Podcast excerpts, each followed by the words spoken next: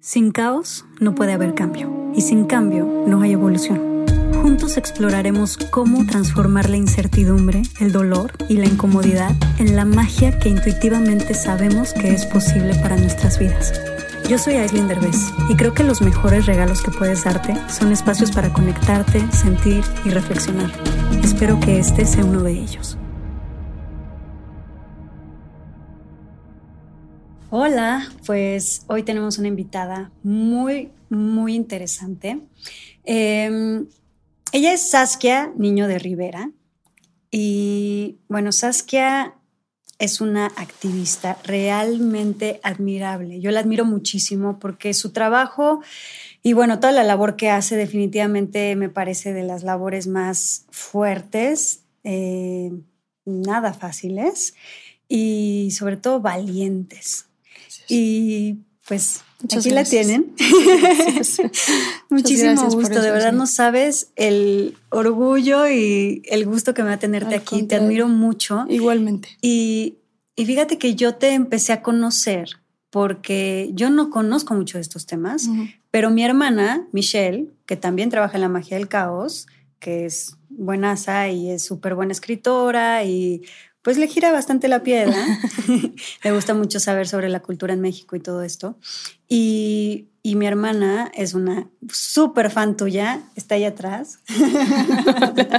y te adora. O sea, está así de que hasta se ponía toda nerviosa y me dice, no manches, la voy a conocer. Qué Ay, Qué padre. O sea, fan, fan, fan de Hueso Colorado tuya y te sigue muchísimo. Y ella fue la que me empezó a empapar de todo tu tema, eh, lo cual se me hizo súper, súper interesante y de verdad súper valiente. O sea, yo sí dije, qué huevos de esta mujer. Muchas gracias. Y pues muchas, muchas gracias. vamos a conocerte un poquito más en Te lo agradezco mucho. Em, yo quiero preguntarte primero sobre eh, el contexto eh, que estamos viviendo ahorita en México, el contexto social. Em, tú trabajas mucho en las cárceles. Sí. Y quisiera preguntarte cuál es el panorama en general de las cárceles en México ahorita. Mira, a ver, yo creo que son las cárceles. Eh, antes que nada, gracias por tenerme en este espacio. Eh, me, encanta, yo también te admiro mucho. Gracias. Este, me encanta eh, siempre estar al lado de mujeres que están poniendo en alto el nombre de ser mexicanas, de ser mujeres y esa mezcla, ¿no? Entonces, gracias por, por abrirme este espacio. Eh, mira, yo creo que las cárceles son un reflejo directo de lo que pasa en la sociedad. Entonces, tú ahorita haces dos preguntas que son muy interesantes, que es el contexto social en México y, bueno, cómo lo estamos viendo dentro de la cárcel. Entonces, voy a empezar a contestarte por el contexto en, en, México. México es un México lastimado, es un México que llevamos muchos años ya eh, que cada mes es más violento que el mes anterior. Este, ya no eh, estamos acostumbrados ya a un tema de cifras. A mí, no sé si te pasó, pero ahorita en la pandemia, todo esto que pasó con George Floyd en Estados Unidos, ¿cómo movilizó a, Estados Unidos? Aquí hay 11 mujeres asesinadas todos los días. Este, es, es es una locura. O sea, ya, ya, hemos dejado de contar. Ese es el México que, que, estamos viviendo. Un México desafortunadamente yo creo que lastimado, resignado también, eh, con poca visión hacia hacia dónde vamos, hacia dónde vamos a salir de esta. Y creo que eso nos ha hecho un México donde hemos encontrado que erróneamente que venganza y justicia no son sinónimos. Y creo que ahí es donde estamos mal, porque cuando hablamos de construcción de paz, no podemos hablar de venganza. Tenemos que hablar de construcción de paz, tenemos que hablar de paz. Este, y en México hemos optado por la venganza, lo cual me lleva a hablar de las cárceles, que es, pues las cárceles son el reflejo perfecto de cómo el mexicano y la mexicana necesitan ver que las cárceles están en malas condiciones, que las penas son altas, que realmente el castigo es un castigo, ¿no? Porque no sabemos dónde sacar ese enojo que tenemos social en no encontrar justicia. Tú te sientas con cualquier víctima, con cualquier sobreviviente y sus historias con el sistema de justicia penal son de terror. Son, son, o sea, yo, yo trabajo muy poco con, con, víctimas, trabajo con victimarios, pero cuando me ha tocado trabajar con víctimas, trabajé en antisecuestros muchos años y, y las historias de la revictimización de las víctimas en nuestras manos de las autoridades son brutales. Incluso te puedo decir muchas veces está peor que la violencia que pudieron haber vivido. Entonces la gente está como muy cansada y las cárceles son el reflejo de eso. Las cárceles en México son espacios olvidados. La corrupción y la impunidad ha hecho que las cárceles de nuestro país sean espacios donde hemos criminalizado la pobreza porque la misma corrupción no permite también que estén en la cárcel quienes realmente deberían de estar en la cárcel. Mm. Eh, a mí me gusta usar mucho un ejemplo. Cuando me tocó entrevistar al Mocha Orejas, a Daniel Arismendi, que fue, para quienes no, que no sepan quién es, fue un secuestrador muy importante en México, muy famoso, que puso el secuestro en México de moda este, y de ese nivel de violencia. Eh, mucha gente no sabe esto de Daniel, pero Daniel estuvo en la cárcel cuatro años antes de que lo agarraran ya para siempre ¿eh? y le dio 200 mil pesos a un juez para salir libre. Entonces, me gusta usar ese ejemplo porque esas son las cárceles del país. Los delitos de alto impacto, pues hay mucho dinero y la corrupción hace que ellos no lleguen. Entonces tú vas a las cárceles y tienes 80% de la población que están por delitos patrimoniales, temas de robo también, este, gente que, que, ha robado eh, por hambre, gente que, que, igual y tiene problemas eh, de adicciones y se dedica a robar para saciar problemas de adicciones. También es un gran error el que hemos visto decir que se mueran en la cárcel este, esos violadores, asesinos. son los mínimos también los que están adentro de la cárcel. Pero tenemos una cárcel en México olvidada y no nos damos cuenta que el olvido del sistema penitenciario en nuestro país es la consecuencia directa de que no podamos avanzar en materia de violencia. Está muy fuerte, porque además creo que justamente em, lo que debería de ocurrir en las cárceles es una especie como de... De reinserción. De reinserción para que puedan regresar a la sociedad.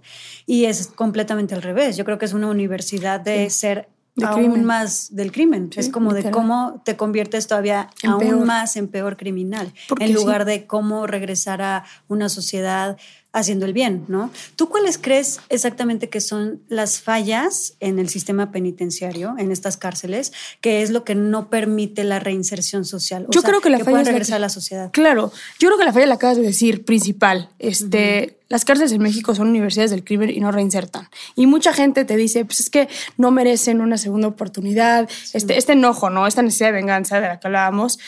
Pues sí, pero a ver, si lo pensamos desde un lugar más frío, nos conviene a todos que estas personas salgan y no tengan acciones antisociales. Es un tema de seguridad. En México tienes alrededor de 67% de reincidencia delictiva. O sea, que realmente si lo pensamos en números, el dinero que le estamos metiendo al sistema penitenciario es dinero que se va a la basura. Claro. Porque no está ayudando la cárcel en reinsertar.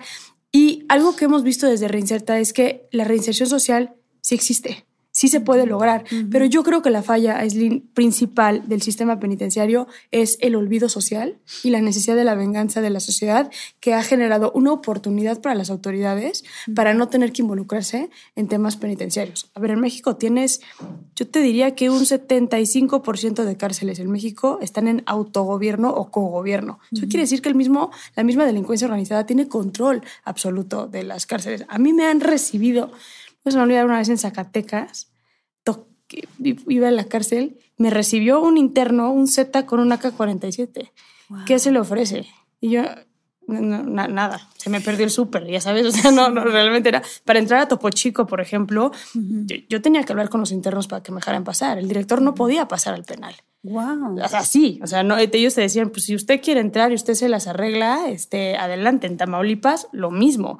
Eh, esas son las cárceles. Y dime una cosa, ¿te, no, ¿no te da miedo eso que haces? O sea, no te, ya que estás ahí, ya que eh, te sientes protegida de alguna manera por esa comunidad que está ahí, te sientes porque de alguna manera vas y les estás dando un servicio, les estás ayudando, les estás dando voz, pero ¿te da miedo que haya consecuencias o te sientes protegida? ¿Qué sientes? Me siento, a ver, miedo es cuando te dedicas a lo que, y de hecho es hasta un chiste local que tenemos en Reinserta, el sentimiento de miedo es algo que dejas de tener.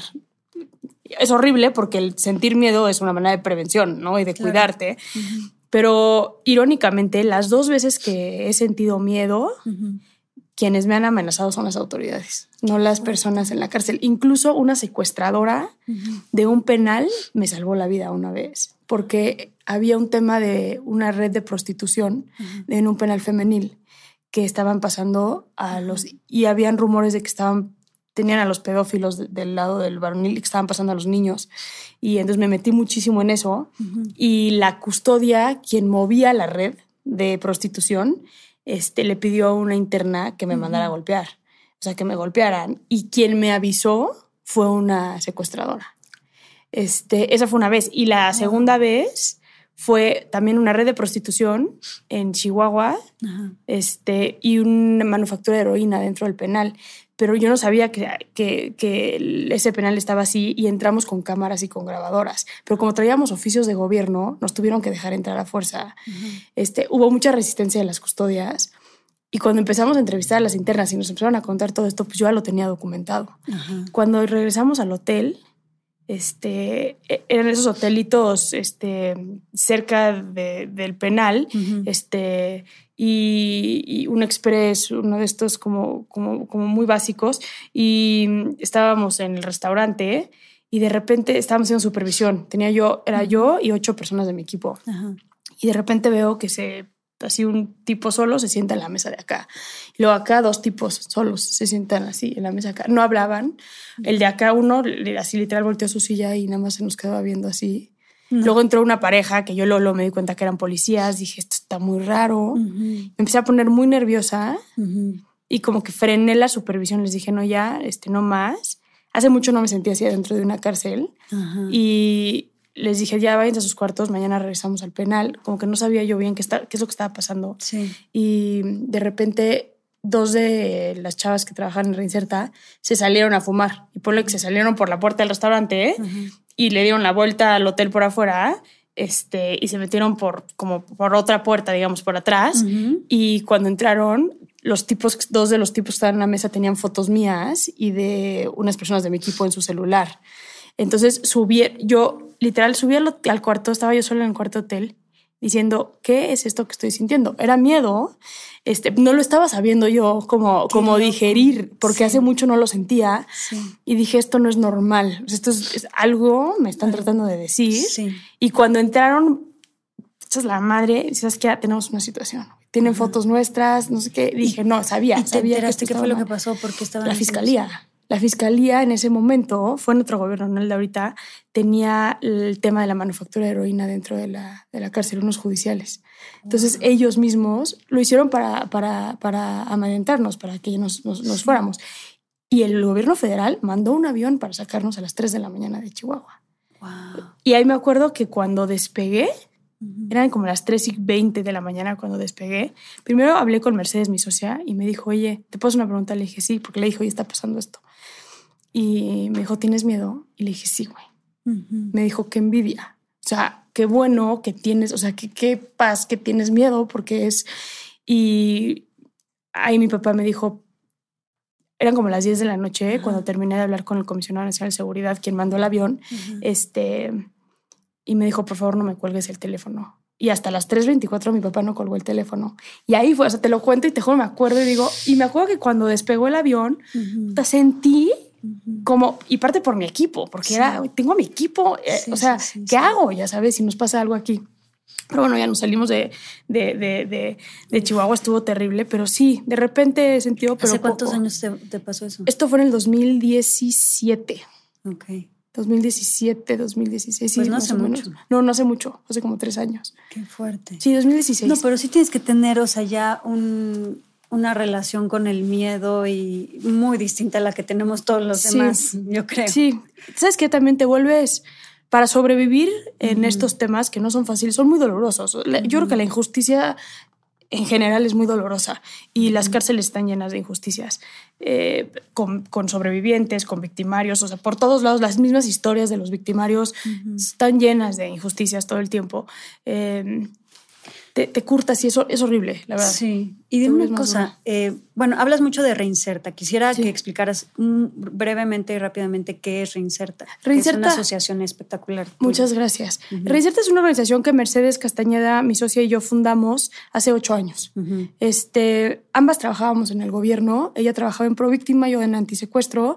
Y a mí me tocó todas las, yo estaba encargada de toda la segregación de secuestradores a nivel nacional. Entonces a mí me tocó caminar las cárceles del país. Yo he caminado 132 cárceles en el país y, y supervisar la segregación de secuestradores adentro de las cárceles. Y cuando empecé a caminar las cárceles del país, me di cuenta que había una ausencia absoluta de sociedad civil en las cárceles. Eh, y eso estaba haciendo que el gobierno hiciera lo que quisiera en las cárceles. La verdad es que las cárceles del país son la caja chica del gobierno. Y lo ves de una manera así, impresionante.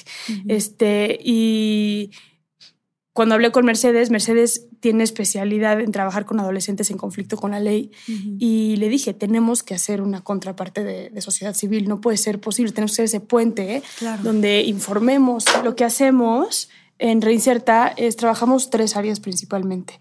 Uno, adolescentes en conflicto con la ley.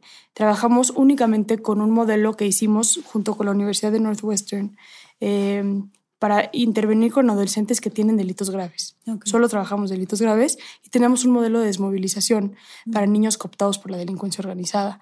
Em, que es un, es, un, es un, tema bien interesante.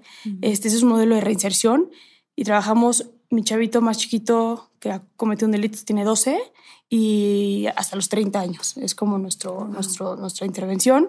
Eh, trabajamos con niños, niñas, que tienen, y adolescentes que tienen contacto con el sistema de justicia penal.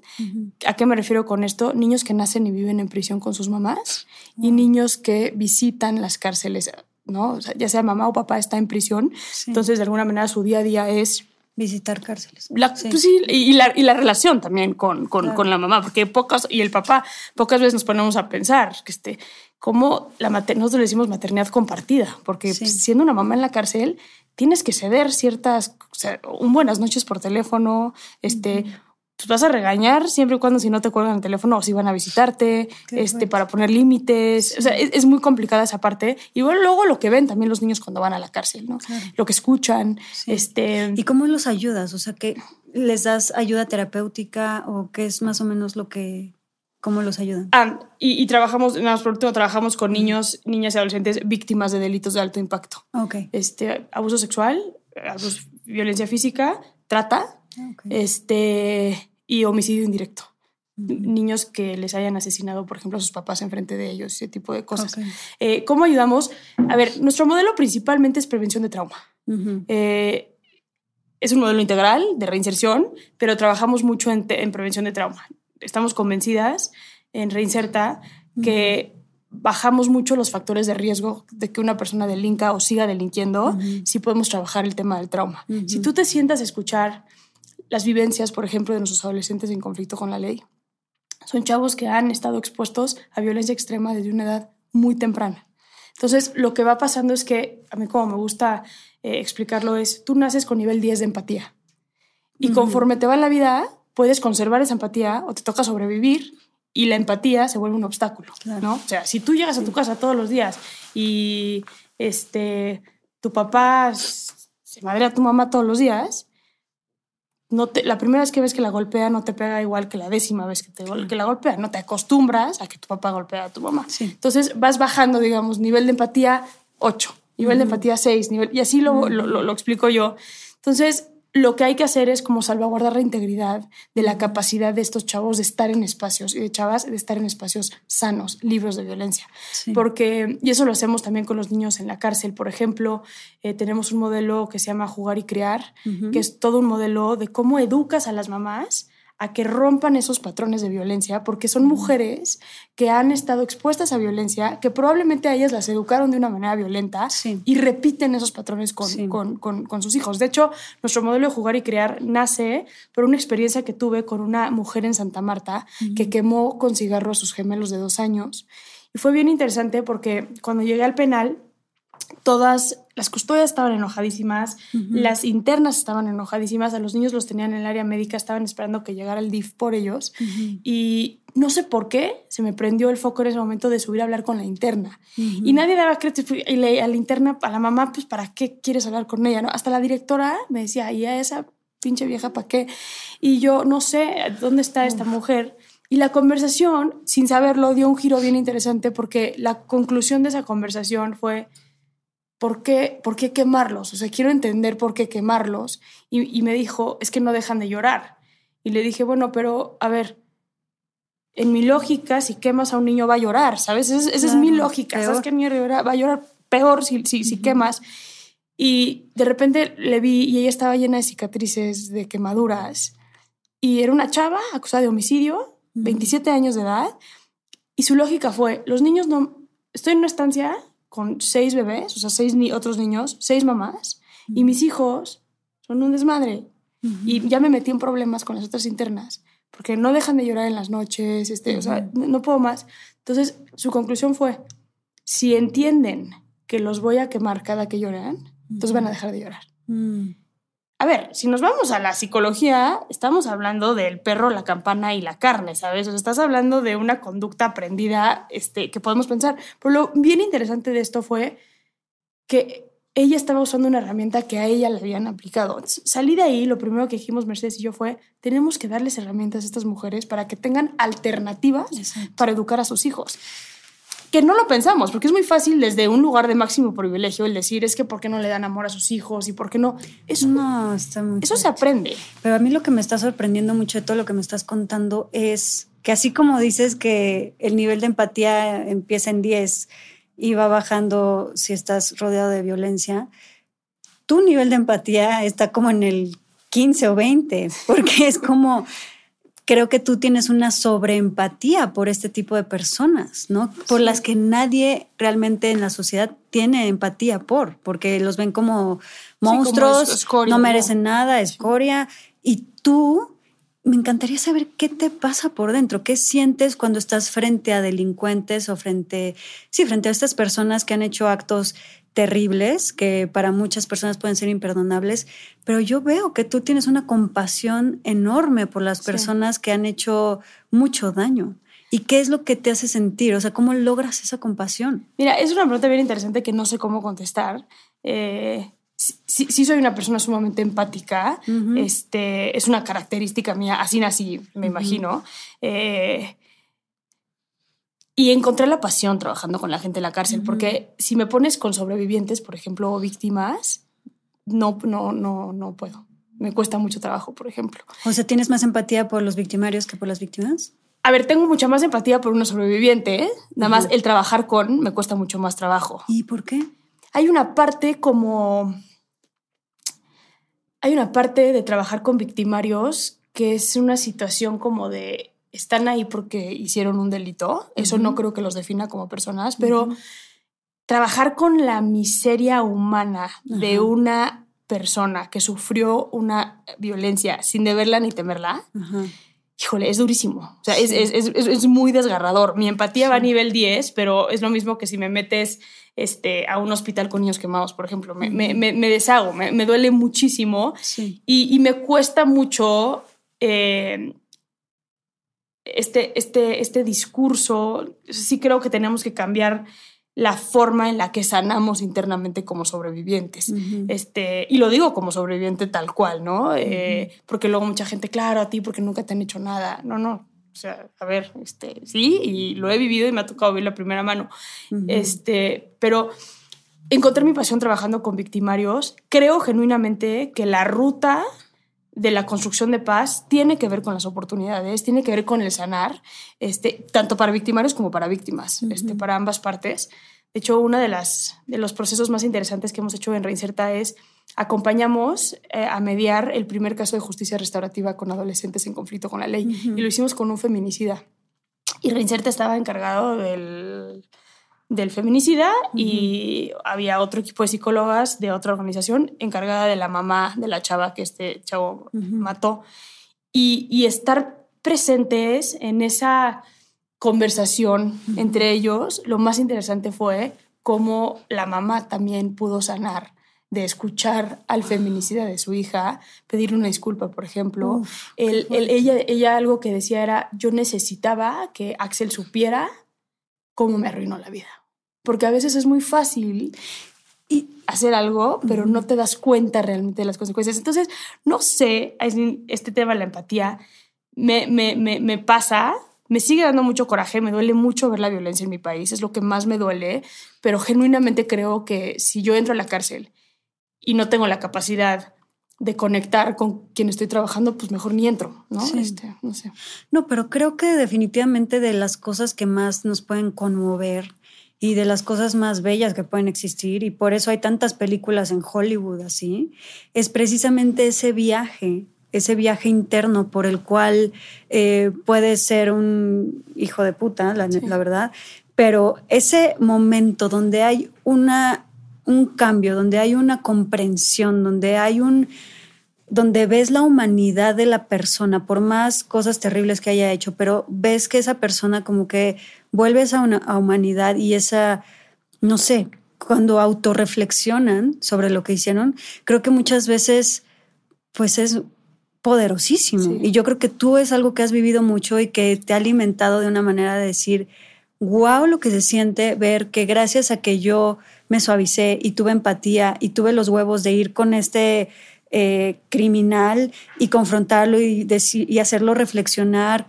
y decirle qué fue, por qué hiciste esto y que él mismo reflexione y ver esa parte como tal vez le has visto la humanidad y le has visto la divinidad eh, a los delincuentes. Y yo creo que ver eso, yo siento que debe traer muchísima satisfacción y que debe ser algo hermoso, por un lado. Es duro, es muy, muy duro. Este, y también es duro porque las penas en México son bien altas. Entonces la reinserción social luego, también por eso trabajamos mucho con adolescentes, porque las penas son de cinco años como máximo. Entonces van a salir a la calle sí o sí. Lo que es luego también bien duro es verlo con adultos que sí llevan ese proceso de reinserción, este, pero pues ya ya no, ya tienen una sentencia demasiado alta y se van a morir adentro de la cárcel. Y también creo que es bien importante que cuando hablamos de personas que cometen un delito, es como este concepto de el delincuente, ¿no? Es como el decir, este, a ver, es vez la actriz, sí, pero es actriz, o sea, no es la actriz, es, es, es, actriz, es mamá, es amiga, es hermana, tiene una historia, o sea, o sea como que también este, este México enojado es el delincuente y el acto que cometió define, la persona su que vida. Por completo. Y todo lo demás que haya pasado en su vida da igual. Y ojo, eh, este, no, estoy de, no, no, estoy de ninguna manera justificando el delito. Jamás mm. justificaría el delito. Pero también es bien fácil. A mí me ha tocado, cuando trabajaba en antisecuestros, me tocaba luego estar en la fiscalía cuando llegaban secuestradores. Y ahí es, o sea, los, yo cuando los, me tocaba verlos ahí, me enojaba y decía, hijos de su chingada madre. O sea, ya si, los ves y, ya que los ves en la cárcel, ya hay una parte también emocional que puedes controlar el decir, pues, güey, tú ya estás aquí encerrado, estás contenido, ya no le estás haciendo daño a la sociedad, entonces podemos hablar de, de, reinserción, pero, pero no es esta empatía. A lo mejor una vez Sofía, me da una risa, Sofía, mi prima, me habla cuando agarraron a como, a como toda esta banda de la mano con ojos en Tláhuac. Me dice, güey, ¿ya viste el desmadre en Tláhuac? Le digo, sí.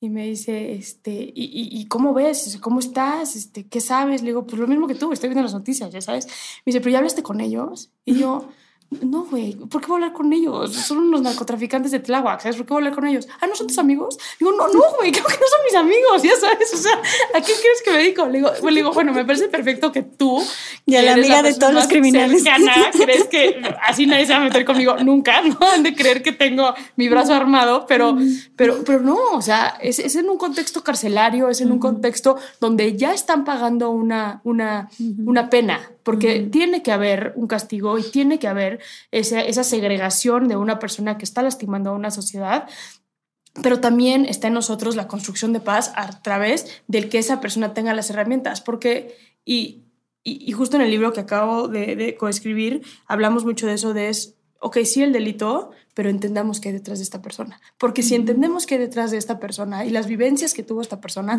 entonces podemos hablar de prevención este, del delito. Exacto. Porque si no, no, no, no, no hay. No, si nada más te la pasas castigando eh, la consecuencia y no realmente te metes a investigar y a, y a sanar y a hacer algo para que desde que se crea esto, porque esto todos son unas consecuencias. Si tú nada más castigas la consecuencia, se va a seguir pasando y pasando y pasando. el chiste es prevenirlo. Prevenirlo. Tenemos, y saber, tener la información.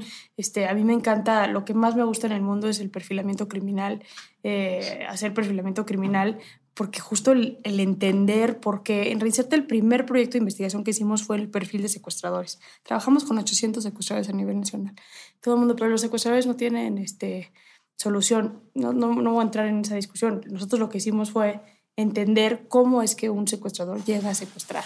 Y entonces, entendiendo eso, vamos entonces a poder hablar de cómo prevenir que alguien llegue a, a secuestrar. Por ejemplo, un Daniel Arismendi que por corrupción pagó pues, el, saber eso y tener esa información de cuántos secuestradores fueron detenidos, no sé, antes, este, y, pudieron pagar a un juez corrupto, ok, tenemos un problema de corrupción en el sistema de justicia. Entonces lo sabemos porque, mira, aquí están esas historias, aquí está esta realidad donde claramente nuestro sistema no está, no está funcionando. Y luego métete a temas de factores de riesgo de violencia en la infancia. Este, lo vemos mucho con nuestros niños sicarios, por ejemplo. Sí. Es durísimo. Son niños que les enseñaron. Tenemos un caso eh, que está en el libro, de hecho, eh, se llama Damián. Este, ese no es un nombre verdadero, por eso luego no me acuerdo cómo les pusimos en los libros, pero eh, es un chavito que a los seis años su mamá lo vende, la mamá prostituta en la Merced, lo vende con problemas de adicciones muy fuerte a una señora que tenía como esta casa de niños de la calle donde les daba hogar, pero los ponía a trabajar. Es un tema de trata laboral muy fuerte, a pedir dinero, a todas estas cosas. Y se engancha con un tipo eh, este chavito a los seis años empieza a lavar parabrisas, a pedir dinero y demás, se engancha con un tipo eh, que le pide que muevan un camión de muebles, obviamente cargados de droga, eh, vía Tamaulipas para cruzarlo la frontera. Em, en una de esas, cuando él tenía ocho, lo intervienen, matan al conductor, a él por estar chiquito, lo agarran, los zetas, este, y lo empiezan a entrenar. Él, no sabe, o sea, cuando yo lo entrevisté, no sabíamos cómo se llamaba, porque cuando lo venden y llega a la casa le ponen como un nombre ficticio, este, por si la policía lo agarra y demás, y se le olvida cómo se llama, este, por el consumo de drogas. Cuando lo agarran a los 14 años por homicidio, eh, le tuvieron que hacer un peritaje en los dientes para saber cuántos años tenía, porque no sabía, él no sabía cuántos años tenía. Vieron que tenía 14 años en ese momento un chavo que a los 8 años le enseñaron este, el delito que tú quieras y mandes, eh, y a los 14 ya lo teníamos en la cárcel acusado por, por, homicidio. Y dice, ok, ya está en la cárcel, está acusado por homicidio, tiene 14 años, pero también sería muy injusto de nosotros el no ver que cuando lo estaban este, tratando, cuando lo tenían los Zetas cooptado, cuando lo estaban usando para muchos temas, este, violencia sexual, porque lo llegaron a usar como... no, no, o sea, muy fuerte el caso, tampoco estuvimos ahí como sociedad. No. Entonces, es muy fácil el decirle delincuente y homicida, pero también tenemos unas fallas muy fuertes sociales donde estamos fallando como sociedad. Y además ese es el caso de muchísimos, si no es que de la mayoría de, los, de los criminales, ¿no? La gran mayoría. Y no te estoy hablando de un mocha orejas que son psicópatas del libro de nacimiento, pero estoy hablando que el 99% de la gente en la cárcel viene con historias muy, muy fuertes detrás donde hay una corresponsabilidad social. Entonces, si nos regresamos a la primera pregunta de cómo vemos la sociedad, es una sociedad muy enojada, pero somos una sociedad cuya indiferencia también genera ciertos problemas, especialmente con aquellos que están en una situación de mucha más marginación social. ¿no? Exacto. Y el que no podamos entender eso y ver eso, alguna vez estuve en una conferencia donde me encantó porque la conferencista decía, tenemos que empezar por hablar de nuestras cárceles y de nuestras personas privadas de la libertad, no de las cárceles y de las personas privadas de la libertad, este, por la corresponsabilidad que tiene que, que existir. Ojalá que hayas disfrutado este episodio. Y recuerda que en nuestra página web, lamagia-delcaos.com, puedes encontrar mucha más información de estos temas y de nuestros invitados. Tenemos blog, tienda en línea y material exclusivo para los que se suscriban. Síguenos en todas las redes sociales como arroba la magia del caos. Gracias por darte este espacio con nosotros.